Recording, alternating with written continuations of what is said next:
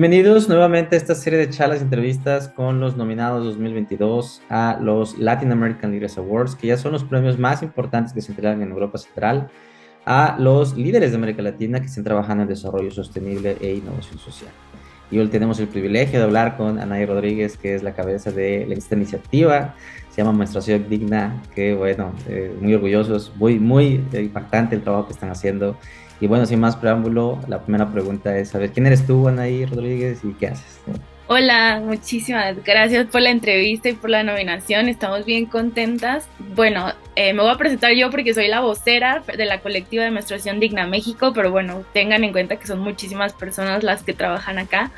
Yo soy Anaí Rodríguez, eh, nací en Guadalajara, Jalisco, en México, tengo 30 años, eh, vengo de una familia de padres eh, pues maestros de diferentes niveles educativos, entonces mi formación siempre fue muy buena, sobre todo como que leía un montón, mis papás siempre estaban tratándome como de inculcar el hábito de, del aprendizaje, ¿no? Que al final de cuentas creo que es una de las grandes lecciones que me han dado en la vida de siempre estar aprendiendo y tengo una hermana que tiene ocho años menos que yo, la diferencia es bastante grande, pero ya a estas alturas ya no se nota tanto. Eh, bueno, ahorita yo estoy trabajando en Ciudad de México, porque pues como saben, ¿no? Siempre pasa que se tienen que ir a las capitales para buscar mejores oportunidades de empleo. Entonces ahora actualmente estoy en la, en la capital de mi país, estudié una maestría en estudios de género en la Complutense de Madrid, la acabo de terminar hace nada y pues me dedico básicamente a eso, a luchar em, para que se reduzcan las desigualdades, en especial las desigualdades de género. Gracias, Nay, felicidades nuevamente por tu nominación. La siguiente pregunta es uh, ya hablar del protagonista de, este, de esta entrevista, que es Menstruación Digna, que como su nombre lo dice, bueno, quiere dignificar un proceso humano que enfrentan las eh, mujeres, más bien no, que es un proceso humano que eh, pues se procesa como algo que si fuera no humano o anormal y que no hay políticas públicas ni tampoco una serie de, eh, de, de previsiones para poder considerarlo como, como normal y humano. Entonces, pues sí, saber cómo se les ocurrió esto. Eh, el, problema es, es, también evidente, pero nunca ha habido iniciativas hasta que conocimos las de ustedes. Así que eh, la evolución, la historia y en dónde van. Uf, esta es una historia muy, muy chistosa. Bueno, la verdad es que desde hace muchos años yo me considero feminista, ¿no? He estado en las luchas feministas y demás. Y siempre como que había buscado dentro del feminismo qué es lo que yo podía aportar, ¿no? O sea, cuál era mi lucha. Yo estaba muy metida sobre todo en temas de derechos sexuales y reproductivos, que se despenalizar el aborto, que fuera legal, etcétera, etcétera. Y como que ahí estaba, pero digamos que no me sentía como tan enganchada con la lucha, a pesar de que pues hacía cosas, estaba, fui acompañante de, de abortos y demás. Pero eso, como que no sentía esta pasión que ahora siento muchísimo por el tema de la menstruación y resultó que en el trabajo en el que yo estaba anteriormente, que es una ONG internacional, tenían una sede en Colombia y en Colombia habían estado muy metidas, bueno, la organización en lo de la eliminación del impuesto a las toallas tampones que, que se logró en Colombia, que fue de los primeros países en América Latina. Entonces contaron la experiencia y yo así, mira, saqué mi celular y de que impuesto, toalla, México, y vi que pagamos un impuesto y fue, o sea, me voló la cabeza, de verdad, o sea, yo fue, siempre digo que nace como del, del enojo, de la incredulidad, de, como pensar que esto era súper injusto, cómo estábamos pagando un impuesto. O sea, creo que lo relevante de este tema es que muchas veces lo confunden con un impuesto rosa, ¿no? Que, pero el impuesto rosa son dos productos que solamente cambia algo, los rastrillos, por ejemplo, ¿no? Hay uno amarillo que cuesta 3 dólares, a suponer, y hay uno rosa que cuesta 10. Eso es un impuesto rosa. Pero este, el que pagábamos en México, porque ya gracias al trabajo de menstruación digna se logró quitar, este, es un impuesto sexista, porque no hay un bien similar que compren los hombres eh, cada mes durante cuatro décadas de su vida y que paguen un impuesto por eso y que además no podamos decidir, porque la menstruación, como bien lo dijiste, es un proceso natural que nos acompaña acompaña y que no podemos decidir este mes menstruo, este mes no. Entonces, así empezó, eh, contacté a mi compañera Melissa Guerra, que fue la primera que, creyó en este proyecto, y se fueron sumando más y más personas y colectivas. Empezamos fuertemente en 2020, aunque nació en 2019, y lo recalco así porque la importancia de que pues fue en un contexto de pandemia, por eso nuestro nombre lleva un hashtag de menstruación digna, porque queríamos visibilizarlo en redes sociales, era lo que teníamos, pero también otra cosa súper importante es que como trabajamos en remoto, nos permitió no centralizar el movimiento. Como yo les dije, nací en Guadalajara, que no es la capital de México, y yo tenía como mucha ilusión de que pues este movimiento no fuera solamente de personas de Ciudad de México, sino de diferentes estados de, la República y logramos aglutinar a muchas organizaciones y personas. Ahorita somos más de 100 personas las que estamos conformando la colectiva, entonces creo que eso la nutrió mucho. Somos una colectiva feminista que básicamente lo que hacemos es tratar de hacer incidencia en políticas públicas y legislaciones para pues tener una menstruación digna, ¿no? O sea, nos dedicamos no solo a lo de la eliminación del IVA que ya se logró a partir del primero de enero de este año, sino también a lo de la gratuidad. Queremos que se den gratuitamente los productos de gestión menstrual como tampones, copas, toallas, que en Escocia fue el primer país que lo logró. Acá llevamos nueve de 32 estados que ya aprobaron la ley que se les va a dar gratuitamente en las escuelas a las niñas y otras personas menstruantes y también estamos muy enfocadas hacia el tema de los datos, porque cuando empezamos a hacer esto, pues la incidencia, la legislación requiere datos, ¿no? Para hacer política pública, pues tienes que saber qué es lo que está pasando en el país y no hay, porque claro, ha sido un tema tan invisibilizado, lleno de estigma y tabú, que no se ha estudiado a fondo, que no, nadie se cuestiona qué es lo que pasa, cuál es la situación de las personas que menstruamos en México, entonces también estamos como empujando toda esa parte de educación menstrual para que también deje de ser un tabú, ¿no? Acá en México, no sé dónde nos estén viendo, pero es como vamos a hablar de menstruación, sálganse los hombres y te hablan 15 minutos y se acabó. Entonces queremos acabar con eso y dar una, una educación de calidad, ¿no? Como parte de, del concepto de pobreza menstrual que queremos erradicarlo, pues que haya una buena educación, que haya buena infraestructura también, ¿no? En, en nuestro país sabemos que en, en, muchas ocasiones ni siquiera tienen un baño propio, imagínense. O sea, entonces queremos empujar toda esa agenda que acompaña pues los derechos menstruales. Gracias, Anaí. Bueno, es súper, súper bienvenida este tipo de iniciativas que dignifican y sobre todo le dan mucha visibilidad a un problema que es eh, mayoritariamente ignorado y también eh, muy, muy urgente. Eh, la siguiente pregunta es, va, creo que ya contestaste un poco, pero es saber exactamente qué problemas ha enfrentado este, este colectivo, este movimiento. me imagino que el primero es, lógicamente, resistencia al cambio y desconocimiento. Eh, pero bueno, debe haber mucho más, así que bueno, ¿cuáles fueron esos retos más difíciles que han enfrentado? o sea, sí, de hecho el primero fue eso, no, no, es casualidad que nuestro nombre esté la palabra menstruación, o sea, porque hay 10.000 palabras para invisibilizarla, entonces ya el hecho de tenerlo en el nombre ya era un choque, ¿no? O sea, como que las personas, incluso las mujeres, yo misma, o sea, de verdad, a veces es como, ay, estoy en mis días, no sé qué, yo no, estoy menstruando, estoy menstruando. Entonces, ese fue como el primer choque que tuvimos, como el, el no querer decir la palabra, ¿no? Y que pues yo Mira, yo sé que no fuimos las primeras que hablamos de menstruación en el país. Claro que no, había muchísimas colectivas que lo estaban haciendo, pero creo que nuestro gran logro fue que logramos juntar a todas esas colectivas y que había en el Congreso, en los diferentes congresos, muchísimas mujeres legisladoras que estaban apoyando el tema y también hombres, porque el primer estado que fue Michoacán, que se aprobó el año pasado para que sean gratuitos los productos de gestión menstrual, fue un diputado el que llevó la, iniciativa al Congreso, entonces creo que, que, aunque sí fue un choque, poco a poco se fueron abriendo puertas, ¿no? Porque nuestra voz fue tan, tan, tan grande que logramos como empezar a romper esas barreras, que falta un montón. Pero ese fue el primero. Después, el financiamiento. O sea, esta colectiva no tiene ni un peso. La verdad es que todas trabajamos ahí con la mera pasión y pues el espíritu de que, de que esta lucha siga ahí. Como les digo, vamos a hacer de la ola roja un tsunami para que pues se pueda eh, dar menstruación digna a todas las, mujeres que somos la mitad del país, ¿eh? un poquito más, 51% de la población de, México, que somos 120 millones, no somos poquito. Entonces, eh, creo que el financiamiento ha sido clave. La verdad es que sí nos han, nos han financiado, pero dentro de las, de las organizaciones que conforman la colectiva, ¿no? Que tienen sus presupuestos propios. Entonces, la colectiva en sí no tiene ningún presupuesto y esto ha sido un, detonante.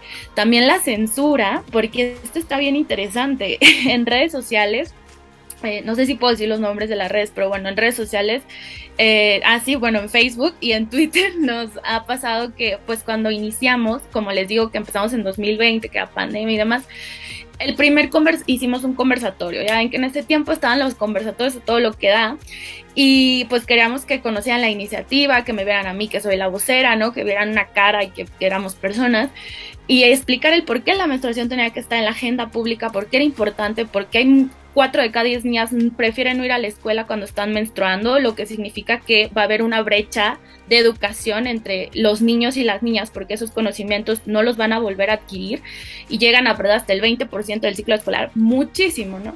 Entonces queríamos poner eso y resulta que pues pagamos publicidad porque no teníamos ninguna persona que nos siguiera y no la censuraron porque decían que era contenido eh, que, infringía sus reglas. Y yo, porque había una toalla y sangre roja, porque la sangre roja, y yo no sé ustedes, pero yo en Facebook he visto cada cosa horrible que no está censurada y acá no nos quisieron dar la, la, la publicidad y la metí a revisión muchísimas veces y yo así que es que miren, no, nada, nada, nada. Y en Twitter también nos pasa que ponen contenido delicado, o sea, y que no dejan que se vean nuestras publicaciones. Entonces eso también fue, fue al principio eh, un, un, obstáculo muy fuerte porque pues era de que por un lado queremos que se vea la sangre roja porque es roja y que se deje de utilizar sangre azul y demás como en los comerciales. Y por el otro, si no tenemos personas que nos sigan, pues no vamos a tener una audiencia, ¿no? Entonces ahí como que hay que elegir las batallas. Y otras dos cosas que podrá resaltar rápidamente. Una es que nosotras hablamos de mujeres y otras personas menstruantes. Este es un movimiento trans incluyente, incluye a las personas trans, a las personas no binarias que menstruan también, ¿no? O sea, entonces cuando empezamos a hablar de otras personas menstruantes hubo una ola de odio, pues de las personas que son trans incluyentes, sobre todo en redes sociales, eh, muy fea que hasta la fecha sigue, ¿no? Cada que ponemos algo que tenga que ver con, con, otras personas menstruantes, pero, pero bueno, seguimos en la lucha y creo que eso también fue una moneda al aire porque en, en la primera reforma a la ley de educación que metimos, que fue la de Michoacán, pusimos mujeres y otras personas menstruantes con el, digamos, el aviso de que podía por eso no pasar, pero afortunadamente pasó, entonces también creo que es, es es bueno, ¿no? Que, que, que, se entienda perspectiva de género cuando hablamos así, más allá del binarismo, ¿no? Más allá de solamente las mujeres, sino todas las personas que, que, con, que conforman la comunidad LGBT más. Entonces, esa es, fue otra de las cosas que sí, que sí pasamos mucho. Y creo que la última que tiene que ver también con el tema de no haber financiamiento es que también hay personas que se han ido, ¿no? Al ser este un trabajo voluntario, pues sí, claro, o sea, yo no sé cuántas horas le dedico a esto, pero son muchísimas horas las que le, tenemos que poner para que las cosas avancen y pues claro que las personas de repente eh, lo más valioso que tenemos es el tiempo y pues las, también las activistas de algo tenemos que comer, ¿no? Entonces deciden eh, pues irse, claro, porque a conseguir trabajos o demás o porque les absorben sus trabajos remunerados. Y, creo que eso ha sido también uno de, de, los impedimentos, pero tiene que ver con la, con la primera, ¿no? Que es la falta de financiamiento. Gracias. Creo que muchas organizaciones se identifican con estos problemas que siempre han los más recurrentes, pero creo que tú te le das doble, doble valentía y, resiliencia porque, bueno, es una causa que de por sí es compleja y difícil de comunicar y bueno. Uh, ahora vamos a hablar, y es la, cuarta pregunta, de ya las cosas positivas que podemos rescatar de esta admirable labor tuya y de todo la, el, el, movimiento. Uh, que bueno, cuáles son las lecciones de liderazgo y éxito que también puedes, pueden servir como inspiración a otras organizaciones o líderes que están trabajando en sus causas, en sus países, en todos lados del mundo. Uy, yo creo que la primera es la política, la política de la puerta abierta, ¿no? O sea, como te dije, trabajamos con hombres, con mujeres, hemos trabajado, pero de verdad, con todos los partidos políticos que hay acá. O sea, evidentemente cada persona, ¿no? Yo y todas las que la conformamos tenemos nuestras preferencias ideológicas, pero eso no quiere decir que no trabajemos con personas que a lo mejor no son afines a nosotras, porque al final creo que de esto lo importante es la causa, ¿no? El objetivo, o sea, queremos una menstruación digna y México, queremos que se sumen más voces y para eso pues tenemos que juntar todas, todas las fuerzas que necesitamos. Y, y nos tocó algo, por ejemplo, en el gobierno federal que ahí la, la, iniciativa de gratuidad de los productos de toallas y tampones está aprobada a la mitad, o sea, solo en diputadas y diputados, falta Senado. Y en diputadas y diputados pasó algo en el Congreso, pasó algo muy curioso que, que, que a mí me llenó de, de, energía, ¿no? Y otra vez, no es la primera vez que pasa, pero sí fue la primera vez que lo viví así con pasión, que fue ver a todas las mujeres legisladoras eh, tomando la tribuna, de diferentes partidos políticos apoyando la causa de menstruación libre de impuestos, que fue en, en 2020, ¿no? Entonces, para mí eso fue, fue grandioso porque es claro, fue el primer congreso de paridad a nivel federal, entonces era muy potente que tanto la causa de menstruación digna como muchas otras que, que, nos, que nos atañen a las mujeres en específico se pusieron sobre la mesa, ¿no? Y verlas unidas creo que fue, que fue un, una buena señal, un buen mensaje de las cosas están avanzando, ¿no? Hay muchas críticas, claro, pero bueno, van haciendo estos poquitas, poquitos esfuerzos. Entonces creo que siempre trabajar con todas las personas que quieran trabajar contigo y que quieran sumar, ¿no? Eh, es, es, importante. Lo otro es el, la operación pulpo, yo le digo, porque, o sea, no nos fuimos por una sola vía. Y eso también, por eso el tiempo que les digo que les dedicamos muchísimo, nos fuimos por todas, o sea, fue así como, no se puede por aquí, pues por acá, y al mismo tiempo y por acá, o sea, a nivel federal metimos la iniciativa de gratuidad, se nos atoró, vámonos a los estados y en los estados, ta, ta, ta, presentar, presentar, presentar. Lo del IVA igual, la primera vez que se presentó en el, en el Congreso a nivel federal no pasó.